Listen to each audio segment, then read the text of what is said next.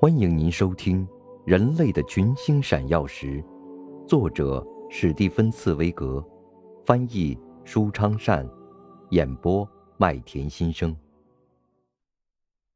第一百一十八集，斯科特临死时的书信。凶猛的暴风雪像狂人似的袭击着薄薄的帐篷，死神正悄悄走来。就在这样的时刻。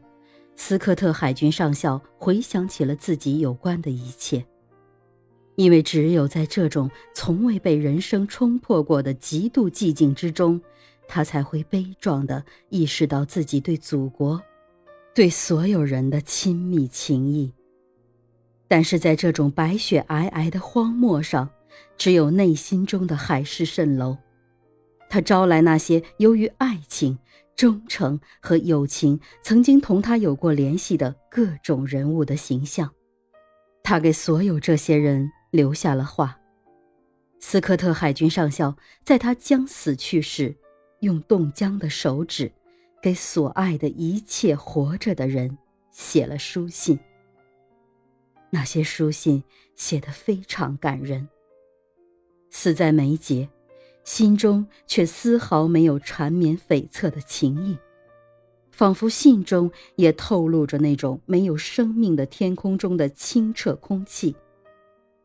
那些信是写给他认识的人的，然而是说给全人类听的。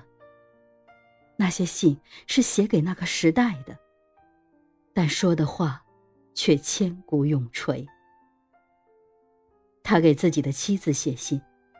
他提醒他要照看好他最宝贵的遗产，儿子。他关照他最主要的，是不要让儿子懒散。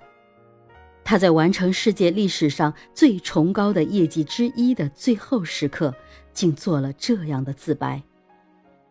你是知道的，我不得不强迫自己有所追求，因为我总是喜欢懒散。在他将行死去的时刻。他仍为自己的这次决定感到光荣，而不是感到遗憾。关于这次远征的一切，我能告诉你什么呢？他比舒舒服服的坐在家里不知道要好多少。他怀着最诚挚的友情，给那几个同他一起罹难的同伴们的妻子和母亲写信，为他们的英勇精神作证。尽管他自己也即将死去。他却以坚强的、崇高的感情，因为他觉得这样死去是值得纪念的，这样的时刻是伟大的。他去安慰那几个同伴的遗属。他给他的朋友们写信，他在谈到自己时非常谦逊，但在谈到整个民族时，却充满无比自豪。他说，在这样的时刻。他为自己是这个民族的儿子，一个称得上儿子的人而感到欢欣鼓舞。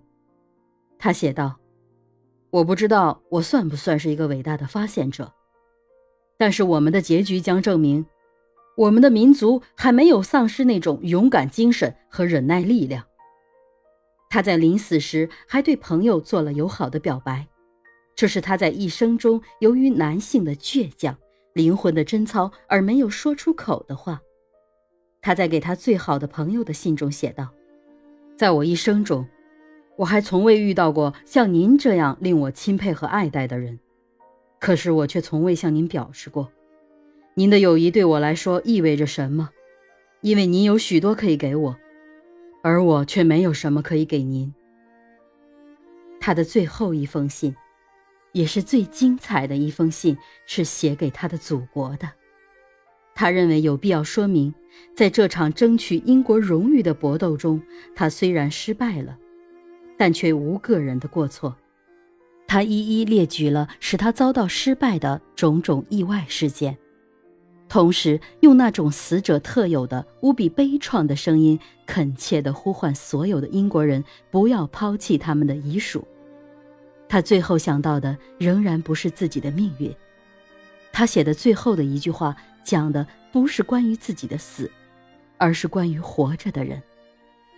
看在天主的面上，务请照顾我们的家人。以下便是几页空白信纸。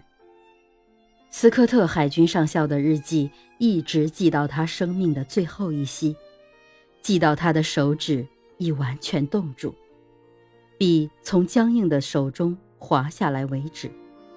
他希望以后会有人在他的尸体旁，发现这些能够证明他和英国民族勇气的日记。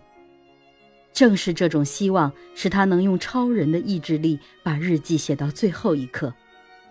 最后一篇日记是他用已经冻伤的手指哆哆嗦嗦地写下的愿望。请把这本日记送到我的妻子手中。但他随后又悲伤的、坚决的划去了“我的妻子”这几个字，在它们上面。补了可怕的字眼。我的遗孀。您正在收听的是《人类的群星闪耀时》，演播麦田心声，感谢您的收听。